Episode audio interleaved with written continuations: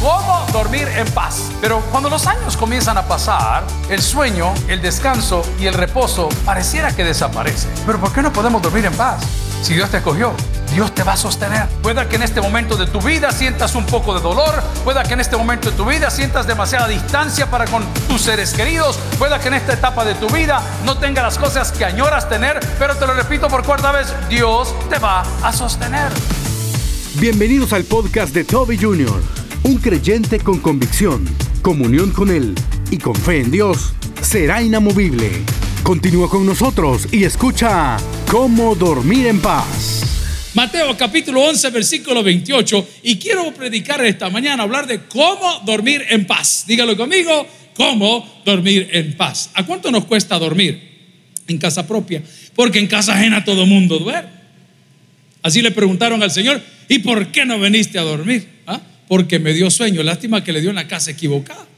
Pero cuando los años comienzan a pasar, el sueño, el descanso y el reposo pareciera que desaparece. Pero esta mañana hablábamos y decía la palabra, ¿por qué te abates, oh alma mía? Si el Señor nos ofrece descanso. Mateo capítulo 11, versículo 28 tiene un texto maravilloso que dice, venid a mí todos los que estáis trabajados y cargados, y yo os haré, y yo os haré, dice el Señor. Oremos al Señor. Padre, gracias por esta mañana. Oramos por los que están en lugares vulnerables, oramos por aquellos que están trabajando, oramos por aquellos que están dando lo mejor de sí en un día como hoy. Pedimos que tu Espíritu Santo nos hable al corazón y que aquellos que están lejos de ti puedan volver al primer amor y los que no te conocen abran su corazón a ti. Padre, fluye, pon palabras en mi boca para alimentar a tus ovejas. En Cristo Jesús le pedimos todo y la iglesia dice, amén. Pueden sentarse amigos y hermanos. Terrible noticia la de esta semana, como la de todas las semanas, primas, donde perdieron la vida un montón de amigos o centroamericanos, algunos mexicanos, en manos de un traficante de personas. Estaba la noticia ahí y muchos han puesto los videos de más de 20, no sé cuántas personas que iban en un tráiler tratando de cruzar la frontera hasta un almacén que iba a ser puesto allá por San Diego, no me acuerdo, California, y de repente el oxígeno comenzó a escasear y hubo grandes pérdidas. Cuando hay pérdidas humanas, eso es terrible, pero uno de los que siguieron con vida está compartiendo su testimonio y dice que a él le salvó la vida una navaja que andaba en el bolsillo. Él andaba una navaja en el bolsillo. Y con esa navaja pudo abrir un agujero en la pared del tráiler. No sé si es en el piso, si es en el lado, si es arriba. No lo sé. Lo que dice el tipo es que abrió un agujero y cuando podía, sacaba su nariz, acercaba su nariz a ese lugar para, para poder respirar. Y así comenzó a ver que podía bendecir y beneficiar a muchas personas. Y les decía a todos, acérquense, acérquense, vamos a respirar un poquito de este lugar. Pero no logró salvarle la vida a todos, pero sí le salvó la vida a muchos. La palabra del Señor, descrita y leída como debe de ser, con el espíritu que fue escrita, dice que Dios entregó su vida por muchos. No puedo obviar la traducción, no puedo mentirle para endulzar el oído, pero yo no soy Dios. Su palabra dice que Él dio su vida por muchos. Sin embargo, nosotros andamos todo el día regalando a Jesús como que fuera gaseosa con pan o como que fuera un pedazo de pizza y decimos, todo mundo, todo mundo, no, está bien, yo estoy de acuerdo que esa es la misericordia de Dios, pero la Biblia dice que Dios dio su vida por muchos. Solo aquellos que reciben un llamado, solo aquellos que reciben una visitación, Solo aquellos que reciben esa bendición están o estaremos aptos en algún momento para decidir por Cristo. Lo he explicado repetidas veces que en nuestro pecado no había ni una posibilidad de que nos dieran esa bendición. Pero Dios, en su inmensa misericordia, le plujo, se lo pongo en español, le dio la gana de escoger a quien Él quiso y glorificarse en quien Él haya querido. Recuerdo alguna vez un hermano aquí en la iglesia, estaba nervioso, tenía la cita para ir a la embajada americana antes de la pandemia, los procesos eran más tranquilos. Y le preguntamos, hombre, mira, ¿y qué llevas? Nada, digo, si yo no tengo nada. Y todo el mundo del equipo de trabajo le dijo, no te la van a dar, esa visa no te la van a dar tenés que llevar escrituras de la casa, tenés que llevar cuentas de banco, tenés que llevar algo que diga que no te vas a quedar allá. Y el rango de edad de nuestro compañero de trabajo oscilaba entre los 18 a los 35 años, soltero. Era imposible.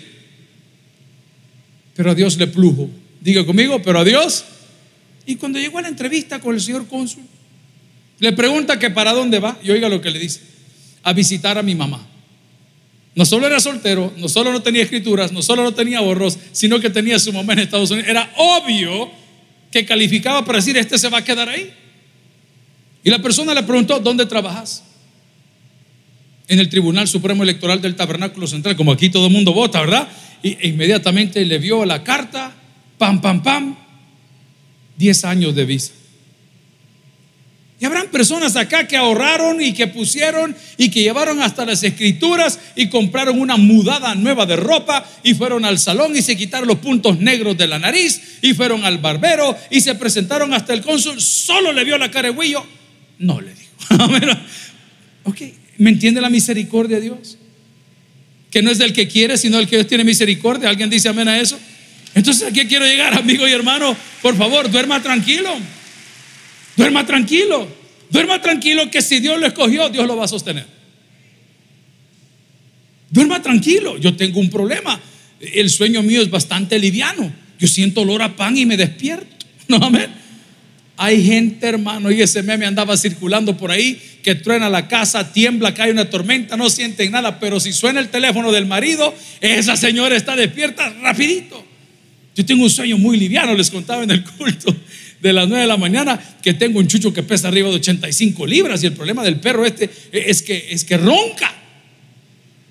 Entonces él quiere ser cariñoso. Imagínese cuando un animal de 85 libras salta en su cama, hermano, probablemente pesa más que su mujer. Es cierto, el chucho que salta y usted que sale volando de la cama.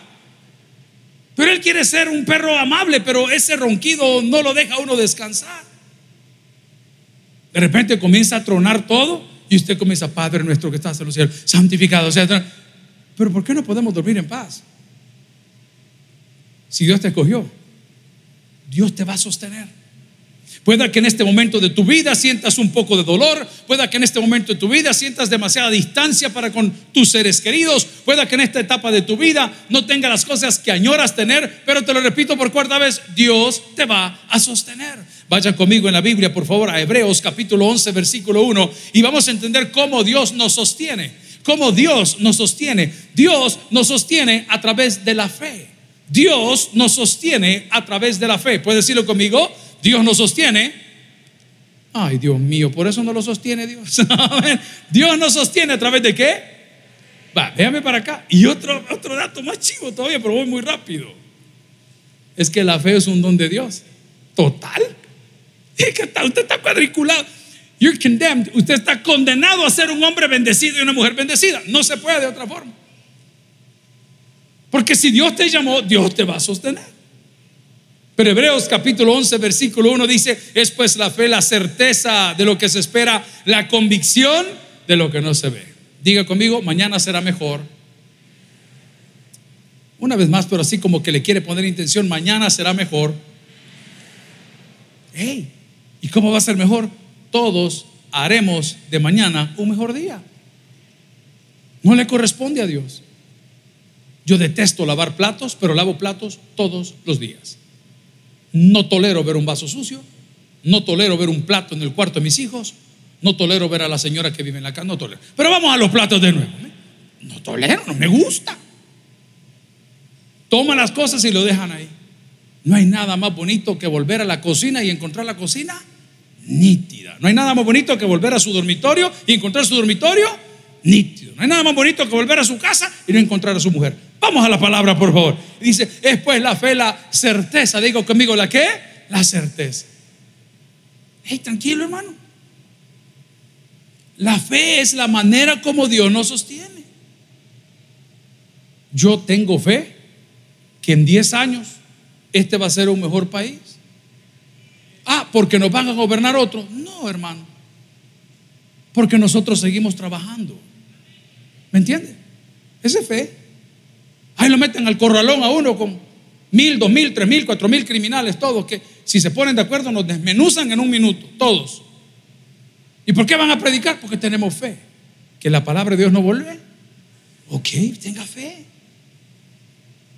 El problema es que usted quiere triunfar en la vida y dormir en paz sin fe. Y si tiene fe, le ha puesto fe al Real Madrid Qué terrible. ¿ah? Le ha puesto fe a su pareja, le ha puesto fe a su empresa, le ha puesto fe a su gobernante, le ha puesto fe a usted mismo, ha puesto fe en su billetera, ha puesto fe en su proyecto de vida, pero no le pone fe a Dios. Y entonces, ¿cómo es la cosa? Te anda batido. Lo que voy a decir, tal vez no debería decirlo, pero ya aprendí. Llegó una edad que yo hablaba con mi jefe y yo lo veía él desinteresado. Y decía, papá, ¿y por qué no te interesa nada? Mira, hasta el negocio, ah, a mí no me hables de eso, me decía. No, hombre, papá, pero si invertimos como familia, mira, mira, mira esa cosa. Sí, pero ¿qué le pasa? ¿Y por, ¿Y por qué? Porque Dios conoce de las cosas de las cuales sus hijos tienen necesidad. No era que al pastor no le gustaba, él tenía fe. Y cuando hablaba de un proyecto, tenía fe. Sabe que estamos orando desde ya para estar juntos el viernes 16 de diciembre en el estadio Cuscatlán. ¿Alguien dice amén? Y estamos orando por la fe. Y me dice, mire pastor, y se lo voy a tirar crudo, así crudito, para que, que usted más o menos entienda de qué se trata la fe de la que hablo. Cada hora de show en ese lugar vale 20 mil pesos. Cada hora. Cada hora, multiplíquelo por 6. Cada hora. Y nosotros no recogemos ofrenda y la entrada es completamente gratis. Cada hora.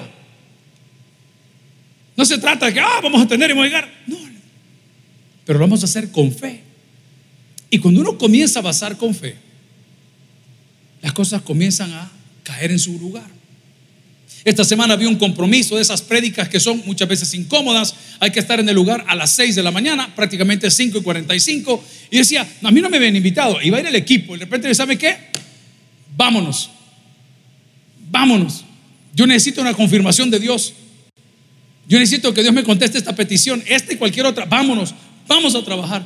Amigo y hermano, llegamos al lugar, nos deleitamos con los compañeros, platicamos, cantamos, oramos, predicamos. Y cuando habíamos salido del lugar, me cae un mensajito maravilloso de audio de uno de los pastores que yo más he querido conocer, un pastor que he querido traer al Salvador por mucho tiempo, nunca ha estado en El Salvador, calidad estadio, y me dice, Toby, yo tuve un sueño, que yo hacía un evento con tu papá en un estadio y esa misericordia nunca la tuvo Dios conmigo, pero acabo de recibir tu invitación y acepto poder estar con ustedes en el estadio de Cucatlán. Dije, Señor, no puede ser, no puede ser.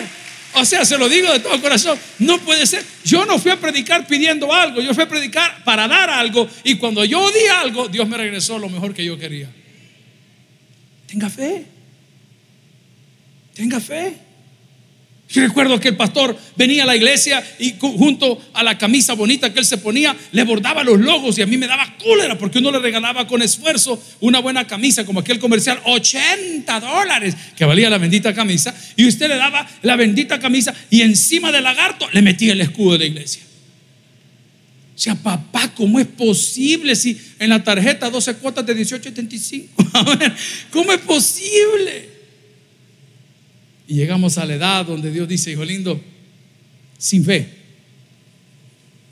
Lo voy a poner al revés, pero eso no lo dice la Biblia. Lo voy a decir yo como necio y como burro. Sin fe Dios no te puede sostener. No te puede ayudar. Es como querer tener una relación sin compromiso. No funciona. Es como querer tener una relación sin respetar. No funciona. No funciona. La palabra nos dice el día de hoy en Hebreos capítulo 11, versículo 1, es pues la fe, la certeza de lo que se espera. Hermano, yo estoy esperando terminar el culto para pegarme una gran harta. Alguien dice, amén. Es que no he desayunado, es que no he ido. Pero usted está con la certeza y aquí ya está pensando porque ya la hora va llegando y dice, ¿qué vamos a comer? ¿Y qué vamos a comer? Yo pregunté en la café, ¿qué han cocinado hoy? Costillitas tienen, hermano. Un solo patatupas, ¿eh? Pero yo le dije al Dani, hey Dani, no las vayas a vender todas. Déjame algo y por la fe, más le vale que me cumpla lo hecho mañana. Vamos a la palabra del Señor. Es pues la fe, la certeza que espera. Diga conmigo, la convicción. La segunda forma como Dios nos sostiene. La primera forma es la fe, fides, confianza en Él. Convicción lo voy a poner como algo indiscutible, algo no negociable. Algo que no se mueve, pero después te voy a hablar que nos hace tambalear y por qué no estamos comiendo. Ahorita estamos viendo cómo nos sostiene el Señor. lo primero que nos sostiene es con fe. Ojo, No fe en la iglesia, no fe en los pastores, no fe en tu comunidad, no fe en tus amigos, no fe en tu relación, no fe en tus títulos, no fe en tu bolsillo, fe en Jesucristo, el Hijo de Dios. ¿Sabe qué? Regrese conmigo a Hebreos capítulo 1, versículo 1, para que me entienda de qué estoy hablando. Habla de la superioridad de Cristo. Estamos hablando de tener fe en la persona correcta, tener fe en el proyecto correcto, tener fe en la pasión correcta. Y en este caso la palabra de Hebreos capítulo 1, versículo 1, si me ayudan allá, si no, yo lo leo aquí rapidito. Dios habiendo hablado muchas veces y de muchas maneras en otro tiempo a los padres por los profetas en estos postreros días nos ha hablado por medio de quién? Del Hijo, a quien constituyó heredero de todo y por quien asimismo hizo, dice la palabra, el universo, versículo 3, el cual siendo el resplandor de su gloria y la imagen de su misma sustancia, y quien sustenta todas las cosas con la palabra de su poder, habiendo efectuado la purificación de nuestros pecados por medio de sí mismo, se sentó a la diestra del Padre en la majestad en las alturas, hecho tanto superior a los ángeles, cuanto heredó más excelente nombre que ellos. ¿Sabe quién es Él? Cristo. Diga conmigo, Cristo. Si vas a tener fe, pon tu fe en Cristo. Gloria a Dios y le dar ese aplauso al Señor. No le pongas fe al sistema. No le tengas fe y pongas tu fe en el número de lotería que has comprado. No le pongas tu fe. Hablaba con unos amigos el día de ayer que les cayó la tormenta fuerte, estaban en su rancho y uno de ellos envió las fotografías, les había volado el techo, les había botado las luces, les había casi botado, tumbado el muro. Y, uno tiene fe, pero de repente las cosas comienzan a estar mal. Pero usted no puede perder su fe en Cristo. Porque fe es la manera como Él nos sostiene, pero fe en Él. En segundo lugar, la manera como Él nos sostiene, según Hebreos capítulo 11, que habíamos leído ahí, versículo 1, es convicción. Convicción. Se lo voy a resumir en tres palabras, tres frases de nuestro pastor. No se mueva, no se enrede, no haga nada. Convicción. Convicción. ¿Y por qué pierdo la convicción? Ya vamos más adelantito. Porque hay un Señor que se llama ángel de luz. Y Él viene y lo primero que te roba es la fe. Lo segundo que ataca es tu convicción. Y cuando te ha quitado estas dos cosas, estás indefenso. Cuando te ha quitado la cobertura y la comunión, estás indefenso, que es el tercer paso de hoy. Y la tercera manera como Dios nos sostiene, después de la fe, de la convicción, es la comunión. ¿Por qué crees que la Biblia dice, hey, no dejen de asistir a sus reuniones, más ahora que las cosas se van a poner bien peludas? ¿Por qué crees que la Biblia dice, no te dejes de congregar porque los tiempos se van a poner difíciles? Porque lo que ha hecho el enemigo es romper estos tres principios y nos tiene vulnerables a todos. Hablaba con un amigo que es constructor, preguntándole sobre todos los cerros que han partido alrededor de San Salvador. Ayer veníamos de la libertad. Fuimos a un lugar con unos amigos en la motocicleta, somos como 20, 21 personas. Por cierto, qué gol el que nos metieron nos sentamos a comer con ellos y preguntamos cuánto vale un desayuno. Cinco pesos, qué bueno. ¿Qué trae? El típico, ¿qué trae? Moscas. ¿Qué trae el típico? Ah? Traía platanitos, traía huevitos, pero así las cositas como que era para muñeco. Y le dije, la marcha fue la semana pasada. Le dije, a mí dame de comer. Y de repente le digo, mire, disculpe señorita, ¿no tendrá agua que nos pueda poner unas cinco o seis botellas de agua? Porque algunos pastores han venido de goma. Digo, eh, venían con sed por el trayectoria. Y no nos van poniendo las botellas de agua y de repente me dice uno de los colegas, pastor, cuidado, me dijo, ¿por qué? Esas botellas de agua aquí valen 8 dólares cada una. ¿Cómo le digo? 8 pesos. Y ya estaba el primero, a ver, dame un peso a mí, le dije, dame, dame un peso de agua. Y de repente llega, usted sabe, el, el, asaltante mayor de todos. Y sí, disculpe, ¿algún problema? Sí, le dije esta botella que me ha servido, ¿me la puedo llevar a mi casa? No me dijo, pero no me la estás cobrando en 8 pesos. ¿Cómo se te ocurre darme una botella de agua de 8 pesos? Y te dije que traer 8 por 5. De agua. Es la factura de una casa de un mes. O sea, ladrón. Mira, es que a mí no me dijiste cuánto valía. Hazme un favor, tráeme el agua embotellada que sirven en todos lados. De esa no tengo, me dijo. ¿Y por qué no lo pones ahí afuera el anuncio? No voy a decir dónde es, acantilados. Vamos de regreso a la palabra, por favor. Es pues la fe dice la certeza de lo que se espera. No le van a meter gol, ocho pesos para la botella. Y si le pregunta quién le dijo, dile que yo se lo di. Ocho bolas vale la botella. Al regresar, botellas de ocho pesos. Voy al punto. Dios nos sostiene con fe, nos sostiene a través de la convicción y nos sostiene a través de la comunión. ¿Lo puede repetir conmigo? Dios nos sostiene a través de la fe, nos sostiene a través de la convicción y nos sostiene a través de la comunión. ¿Cuál de los tres te está fallando? ¿Cuál de los tres te está fallando? Hay uno que te está fallando. No, pastor, yo he dejado de congregar. Mire, yo como usted sabe, vea que yo, pues yo veo la iglesia a la distancia. Miren, no me voy a ampliar en ese punto, creer que tiene roncha. ¿Cuánta gente engañada anda por la calle repartiendo pan creyendo que andan haciendo la voluntad de Dios? El pan que tienes que repartir es el pan de vida que es Cristo.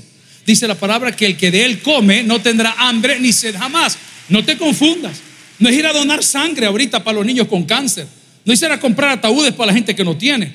No es ir a visitar a los ancianos. Eso es el fruto de haber nacido de nuevo pero están en comunión con Dios, no estás en comunión con Dios porque te llenas con una piñata, te llenas con unos dulcitos con los niños que tienen necesidad, pero el resto de la semana vives con un millonario. No, Señor. Tú eres un repartidor de esperanza. Tú eres un repartidor de fe. Tú eres un ejemplo para que la gente tenga convicción. Tú eres un motivador para que la gente tenga comunión. Y dice la palabra, contra tales cosas no hay ley. Una persona que tiene fe, una persona que tiene convicción y una persona que tiene comunión, papadito, no lo vas a mover, pero ni con una grúa. Está en el suelo con una enfermedad terminal y no lo vas a mover. ¿Por qué, pastor? Porque hay un texto bíblico que lo dijo alguien importante. Dijo, yo sé que mi redentor vive. ¿Alguien recibe esa palabra el día de hoy? Así que si te están sacudiendo la fe, si te están sacudiendo la convicción, si te están sacudiendo la comunión, tené cuidado, porque hay gente sacando. La hermana Patti lo dijo esta mañana, lo dijo, pero como que no hubiéramos puesto de acuerdo. Quiero que pienses en tus amigos por un momento. ¿Te traen hacia Dios o te alejan de Dios? Hoy te lo digo con libertad a los 53 años, a tu edad no lo entendía. Tuve amigos complicados, bien complicados, que yo ni cuenta me di cuando hicieron pedazos el área de mi vida donde yo estaba en ese entonces. No me di cuenta, no me di cuenta. Yo solo recuerdo que el pastor general oraba y me confrontaba y, criticaba que yo andaba con los incircuncisos. ¿Se acuerdan de esa palabra que lo ocupaba? A mí no me subas incircunciso a mi carro. yo, yo, llegaba hasta a detestar a mi papá por todas las cosas que me decía. Yo no lo veía, no lo entendía. Hasta un día que fuimos a un evento de motos en Guatemala y recuerdo que llegué con los amigos equivocados. Él estaba con sus amigos, que la mayoría eran pastores. Y yo vi en el estado en que yo había llegado a la reunión. Y dije, wow, aquí algo anda mal. Cuando la cólera bajó y nos sentamos él y yo en su oficina, como solíamos hacerlo, me dice, no te has dado cuenta cómo te ha consumido, no te has dado cuenta dónde te sacó, no te has dado cuenta cómo se metió en tu negocio, no te has dado cuenta. Hijo, tenés que salir de ahí, tenés que, esa amistad no te conviene. No, que yo, que pa, que raca, pa. Hasta que me clavó los 70 mil pesos de la inversión, entendí. Entendí. Porque había movido mi fe, había trastocado mi convicción y había interrumpido mi comunión. ¿Hay varones en la casa de Dios? Hay mujeres en la casa del Señor. O por favor, cuide sus amistades. ¿Quién es esa amiga que está goteando constantemente en contra de tu casa, en contra de tus familiares? Está constantemente, una gotita, una gotita, una gotita, una gotita. Todo el tiempo están tocando tu fe, se están burlando de tu convicción, se están burlando de tu comunión. ¿ah? Hasta te han puesto un tu sobrenombre para que te sintamos. así, así son. Dale y dale y dale. Y constantemente, amigo y hermano, si el agua puede quebrar rocas y penetrar rocas, esos malos comentarios y esas malas amistades te van a llevar lugares donde Dios nunca quiso que estuvieses. ¿Cómo se llama el lugar? Vulnerabilidad. Vulnerabilidad. No te diga que te van a matar. Estás vulnerable. Cualquier noticia te asusta. Amigo y hermano, hemos visto personas crecer, hemos visto personas desarrollarse, pero aquellas personas que se han desarrollado y han crecido con fe, con convicción y con comunión son inamovibles.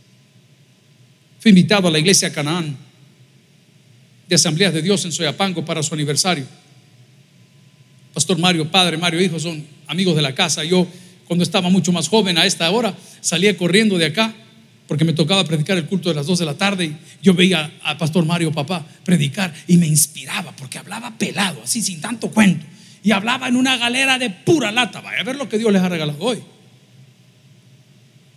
Mano Mario Papá, igual que todos nosotros, hemos pasado por procesos de edad. Su hijo está empujando su equipo de trabajo ahora. Y cuando llegamos y vemos todo lo que hay, nos damos cuenta que con fe, con convicción y con comunión somos inamovibles. Ya el pastor ya está grande. Ya el pastor ya dio lo que tenía que dar. Pero el problema principal del que toca estas tres cosas es un mal llamado ángel de luz. Por naturaleza, el hombre cuando ve oscuridad busca la luz. Mira qué interesante es entrar a este templo cuando es de noche. No es fácil. ¿A cuánto les da miedo la oscuridad? Ah, todos son machos aquí. ¿Cómo no? ah, y tan pronto se va la luz, amor, sacate el encendedor. Atravesarse del punto A al punto B. Cuando este templo está completamente vacío, no hay una luz. Usted va orando diciendo, Señor, que no me salga el espíritu de fornicación. Tú sabes que soy débil. ¿Ah? Inmediatamente yo saco el teléfono y pongo la luz. Inmediatamente, por naturaleza. Ya cuando voy donde ve el hermano allá, que está dormido en la ahí ya lo voy a apagar. Pero no me gusta estar en la oscuridad. Muchos de nosotros, por no tener fe, por no tener convicción y por no tener comunión, estamos hoy en oscuridad. Aquí viene el problema que Satanás se viste como ángel de luz. Atención, se viste como ángel de luz. No es luz, pero se viste como ángel de luz. Entonces de repente te aparece alguien torcido proponiéndote algo que para ti es lógico. Te aparece diciendo, mira, te voy a dar este volado, conseguiste unas hojas de protocolo de tal fecha, hagámoslo ahorita, mira, poner la escritura, la vamos a ir a presentar, no te preocupes, nadie se va a dar cuenta. A eso me refiero. Mira, llévame este paquetito, mira, poné tal cosa, llévatelo para allá. Y cuando llegues a ese lugar, lo, que es tuyo, que yo te lo pedí, dale, pasalo de una sola vez. Mira, llévate esta criatura, ponétela aquí, te voy a dar un pasaporte que tiene una visa. A eso el, el tipo se viste como ángel de luz y nos pone en una situación de vulnerabilidad porque no tenemos fe, porque no tenemos convicción y porque hemos dejado a un lado la comunión. ¿Alguien está entendiendo lo que estoy predicando hoy? Amén, por favor, cuidado. Cuidado. La palabra del Señor, si va conmigo a Romanos capítulo 5, versículo 3. Por si ese ángel de luz ha estado queriendo hacer desastres en tu vida, nos dice, y no solo esto, sino que los que tenemos, atención, fe, convicción y comunión, amén, nos gloriamos en las tribulaciones. ¿Qué necesito para gloriarme en la tribulación? Fe, convicción y la tercera, comunión. Ah, ah, ahora sí tiene sentido. Leámoslo como dice la Biblia. Y no solo esto, Romanos capítulo 5, versículos 3 y 4. Y no solo esto, sino que también nos gloriamos en las tribulaciones, sabiendo que la tribulación produce paciencia y la paciencia prueba y la prueba ¿qué produce? Sí, pero eso no aplica en todo, solo aplica en los que tienen fe, en los que tienen convicción y en los que tienen comunión. Si el problema que tienes ahorita está demasiado grande, si el problema que tienes ahorita te está golpeando fuerte, si el problema que tienes es financiero, de salud, de familia, mental, espiritual, lo que tú quieras, te está haciendo tambalear, por favor revisa cuál de las tres cosas Satanás te ha robado. Él se viste como ángel de luz. Te hace una propuesta. ¿Y sabes que lo yuca? Lo difícil, que muchas veces nos agarra con hambre. Hermana Patti dijo algo muy certero esta mañana, le recomiendo su sermón. Aquí vienen el montón de personas de cacería a sacar personas de la iglesia. En los últimos seis meses yo he perdido más compañeros que los que he tenido tal vez en toda mi trayectoria y le doy gracias a Dios porque salieron. Yo no entendía. Un día era uno, otro era otro. Si no era por cuestiones de que tocaron dinero que no tenían que tocar, era porque sus aspiraciones jamás fueron evangelizar, sino tener un puesto dentro de, de la organización. Y yo decía, Señor, Qué duro, porque uno, uno, le da su vida, uno se entrega como familia, desde los zapatos que andan hasta los trajes, hasta las corbatas, hasta los carros, hasta las casas donde han dormido, uno se las ha regalado. Qué duro. No entendía que el propósito de Dios es mayor, que el propósito de Dios se va a cumplir, me guste o no me guste a mí. Y comenzó a separar personas y a ponerlas. Y yo, no, yo quiero este, yo extra, el otro. No, no, no. Nuestra fe puesta en Dios, nuestra convicción en su palabra y nuestra comunión con todos los santos que formamos parte de la familia del Señor. ¿Y sabe qué sucedió? Las cosas comenzaron a tener sentido. Amigo y hermano, el día de hoy, pasando nuestra meditación en la palabra del Señor, dice Romanos capítulo 5, versículos del 3 al 4, y no solo esto, sino que también nos gloriamos en las tribulaciones, sabiendo que la tribulación produce paciencia y la paciencia prueba, punto y coma. Y la última parte que dice, y la prueba que produce, amén, amén. Ya va a pasar. ¿Alguna vez le ha dado dolor de oído? Es lo peor que hay. Dolor de muela. Dolor de estómago. Amén. Yo nunca he tenido el periodo, pero dolor de periodo. Hay de ser tremendo. ¿eh? No sé, ese dolor terrible. Ok. Pero hay uno más fuerte todavía el dolor del corazón. Ay, hermano. Ese volado es lo peor que puede haber. No dormimos. No descansamos. El dolor del corazón no siempre es por una mujer o un hombre. El dolor del corazón por tus padres. El dolor del corazón por un hermano tuyo que está mal en los vicios. Voy más allá. El dolor de un hijo perdido. Eso es terrible. Yo les he compartido con el tiempo que han habido etapas en mi vida que yo no quiero volver ahí. Usted ve a sus hijos que los alimentó, que los crió, que los vistió, que los traía a escuela bíblica, que les presentó el plan de la salvación, tormal, tronados completamente, no saben ni quién son. Y usted le pregunta, hijo, ¿qué tenés? Nada. No hablas con nadie, no quieres convivir con nadie. Uy, una persona sin fe, una persona sin convicción y una persona sin comunión sucumbe. Pero grande Dios, grande Dios, que cuando menos esperas, comienzas a salir a flote. ¿Qué hago yo? Solo recomendarle que no se mueva, que aprenda a dormir en paz, que entienda cómo es que nos alimenta el Señor, que entienda que Dios quiere que tengamos fe en su Hijo Jesucristo para que todo aquel que en él cree no se pierda, más tenga vida eterna. Dios quiere que tengamos convicción, convicción en sus promesas. Vaya conmigo a Isaías capítulo 40, versículo 31. Lo citamos esta mañana. Dice, pero los que esperan en Jehová tendrán nuevas fuerzas. Levantarán alas como águilas. Correrán y no se cansarán caminarán y no se fatigarán. ¿Por qué? Porque tienen estas tres cosas que nos permiten dormir en paz. Tienen fe en Jesucristo, tienen convicción en sus promesas y tienen comunión dentro de la familia de Cristo. El pastor David Rodríguez me decía la semana pasada, Checo, ¿y cómo hace? Me dice, para motivar a la gente a venir a la iglesia. Le digo, bueno, estamos aquí con los horarios diferentes y aquí allá. Mira, me dijo, es que tenemos que recordarle a la gente que no hay cielo virtual. ¿Alguien dice amén a eso? Es bien profundo. no hay cielo virtual. Imagínese que fuera por obras. Y usted le diga, Señor, aunque no me congregaba, yo siempre me conectaba por medio del wifi del vecino. Porque era un gran mañoso. Pero yo me conectaba, Señor. Pero la Biblia dice, el Señor en ese juicio dice, entrad por sus atrios con alabanzas, con acción de gracias.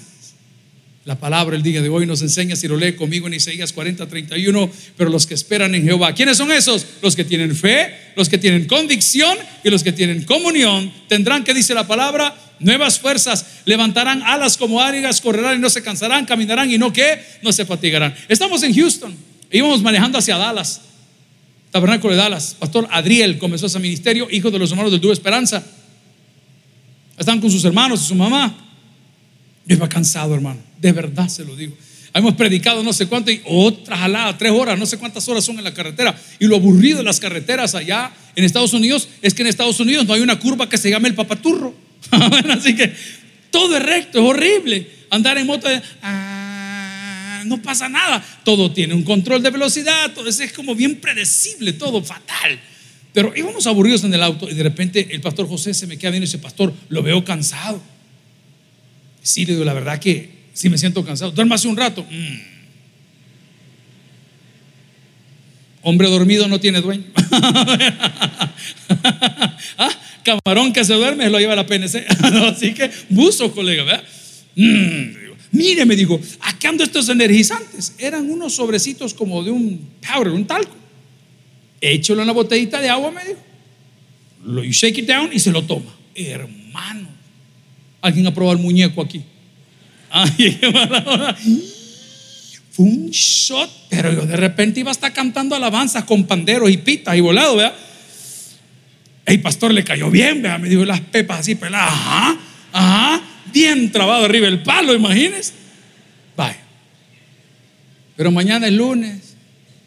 Ay, está lloviendo. Mira las goteras de la casa. Mira cómo no se congrega.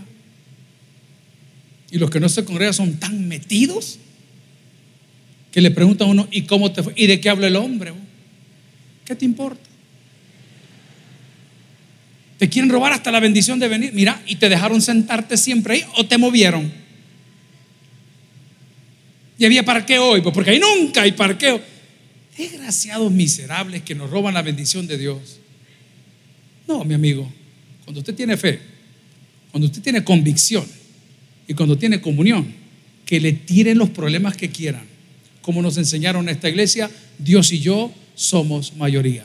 El que tienes por el que oiga, vamos a... Si el mensaje ha impactado tu vida, puedes visitar www.tabernaculo.net y sigamos aprendiendo más de las enseñanzas del pastor Toby Jr.